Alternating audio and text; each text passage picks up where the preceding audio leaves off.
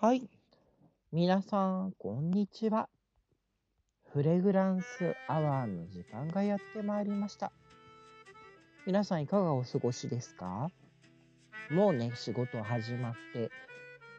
お仕事してる人も多いのではないかと思いますが、皆さんはお仕事中なんか香りとか使ってますか？なんかね、新年最初に買った香り使ってますとか、もう仕事中はこのいつもの香りですとか逆にもう何もつけませんって人もいるだろうし、結構皆さん何つけてるのかなっていうのは気になるところですが、さてさて、今回なんですが、えっ、とですね、今回ちょっといつもと違って、あのですね、今ヨーロッパで香りを、なんて言ったらいいんだろう。演出的に使うっていう話なんかも今出ておりまして、どういうことかというのをちょっとお話ししていけたらいいかなと思っております。そう、ちょっとなんか面白い取り組みがあったので、これは紹介したいなと思ったお話なのでね、ぜひぜひ最後まで聞いていただけたらいいなと思います。それでは最後までお付き合いくださいね。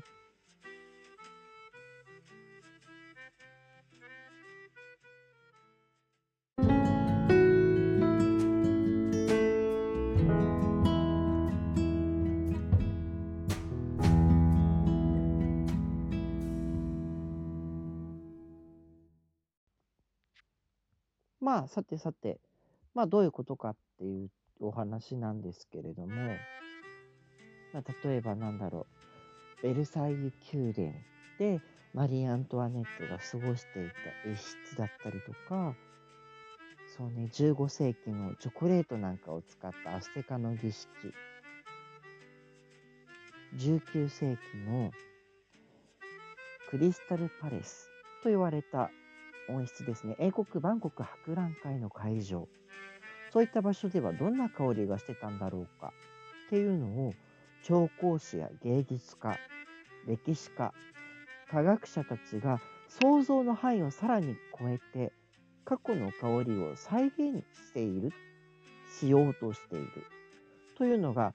オドゥロッパ、ヨーロッパの過去の香りを蘇らせるということで、オドゥっていうのが香りですね。で、ロッパがヨーロッパですね。オドロッパ企画というのが実はスタートしてたりしています。あの、例えばですけど、あの、フランスのパリ、コンコルド広場のオテル・ドラ・マリーヌという場所に住んでいたとある貴婦人の一室なんですけれども、その2021年に長い修復工事を終えて、まあ、再オープンしてその建物を観光客向けに開けてたんですけれども、まあコロナだったのでなかなかだったとは思うんですけれども、その巧みなね、装飾とか家具に皆さん目を奪われてるわけなんですが、それだけではなくて、そのお部屋にはかすかにお花の香りが漂っているわけです。なので、来た人はなんとなくそこに振りまかれた香水で、18世紀のそのお屋敷に住んでいた貴婦人が今にもそこにいるんじゃないかというような雰囲気がさらに香りのために楽しんでいただけるというちょっと面白い取り組みですよね。当時使用されていた香水の香りにさらにお花にが飾られていたお部屋の香りといったものが混ざった香りというのがあるので目だけではなくて鼻でも歴史を楽しむことができるといった面白い展示方法空間演出方法というのが生まれていたりしています。まあそのはっきりもくっきりもしていない存在というのがまあ香りなんですけれども、その香りを再現しようとするというのがまた面白いなと思います。これはですね、香水ブランドのオドゥール・ドゥ・サントゥエの調香師で、香りの演出家であるシャンタル・サニエさんが、まあ、説明していてくれるんですけれども、例えば、なんだろう、フランスの西部のナントという町があるんですけれども、住民によって3つぐらい香りがあって選ばれた香りというものが、まあ、発売されておりまして、街の香りを表現するっていうのですね。これ実は、あの、なんて言ったらいいんだろう。日本でも実は行われているんですけど、まあ、このナントの場合は、街のいろいろな時代を象徴的に表現していて、ハイチ産のベルベルという、まあ、ベチバーですね、によって奴隷貿易の格好を表していて、アジアからナント経由で伝わったマグノリアの花、大山木の花ですね。あとは郷土のお菓子、ガトーなんて、それからすべての時代に漂い続ける、まあ、海辺の街などでね、海風の香り。というものが組み合わさった香り、南東への旅。というものも発売されてたりします。日本だとあの資生堂さんがご当地香水を実は作っていて、今も発売されてないかと思うんですけど、それこそスカイツリーの香りなんかもありましたし、今でも発売されているものですと、えー、長崎グラバー邸にマダムバタフライ、蝶々夫人の舞台とも言われている場所なんですけれども、蝶々夫人をイメージした香りというのが長崎の香りとして発売もされてますし、あとはあの、えー、各桜の名所のところで桜の香りだったりとか、金沢では金沢の金箔と、あのまあ、国宝、黒宝、まあ、国宝と言ったりするんですけれども、練り香水の香りで、練り香水って言ってもあの、いわゆる水じゃなくて、平安時代に炊かれていた練り香という香りの、まあ、香りをイメージした香りで金沢を表現したというちょっと面白い香りなんかも発売されてたりします。まあそういった流れを組んでるんですよね。で、まあ、あの、それまでにも例えば今発売されてないものでエステイローダーのビヨンド・ザ・パラダイスというのは、あの、まあ、ヨーロッパのイギリスのね、温室の中の香りをそのまま採取して再現して作られた香りだったりとかして結構面白いんですけれども、今回の取り組みは過去、過去の香りを、まあ、今書くこともできなくて存在もしてないものを再現するというのを、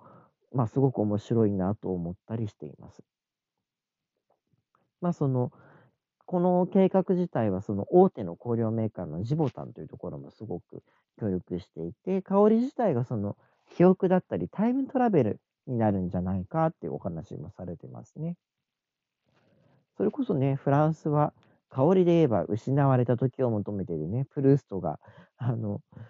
マドレーヌ食べたりして、その香りからお話がスタートしていったりしますしね。香りってなんとなくその脳の中でもしっかりと記憶に結びついてたりするので、香り自体がその時間旅行をさせてくれるっていうのが脳神経科学によってもね、まあ、証明されてたりもしてます。視覚とか聴覚っていうのは、まあ、それぞれ脳内の専門分野に結びついていて、まあ、各部署が視覚的あるいは聴覚的な情報の解釈だけを行っているんですけれども、嗅覚についてはちょっと違っていて、嗅覚的情報というのは大脳のところであの取り扱っていて、その部分が記憶、学習、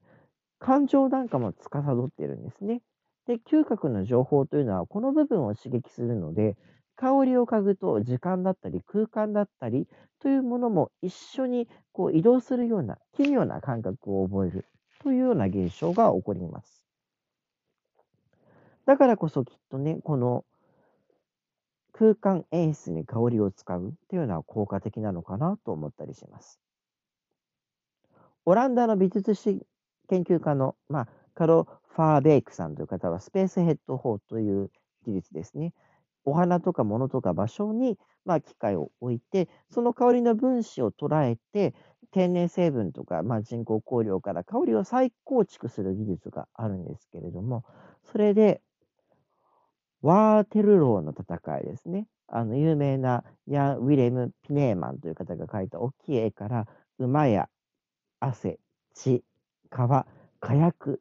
湿った土、腐敗などの香りを再現して、この絵の香りを作ったっていう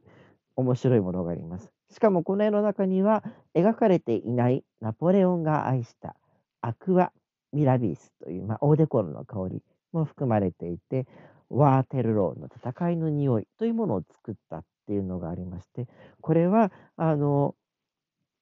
アムステルダムの国立美術館に展示されている絵なんですけれども、その絵の前に香りを染み込ませた、まあ、紙が置いてあるので、絵の前に立つだけで、1815年6月の戦争の混乱の中にタイムスリップしたような気持ちが味わえるそういった面白い展示方法にも使われていたりしています。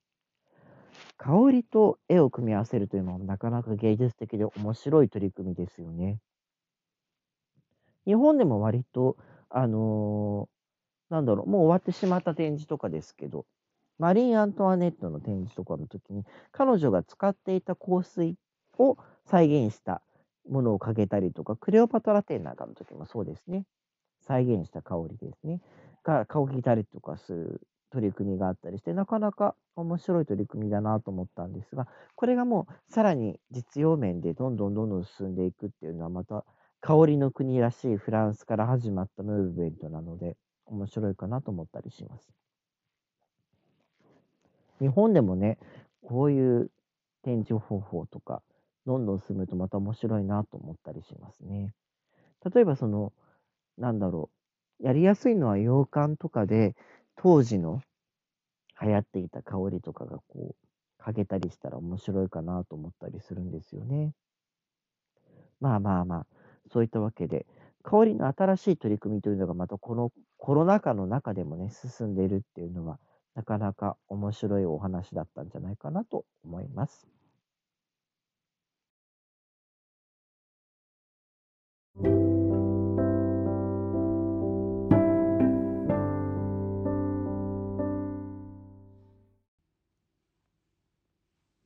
はい。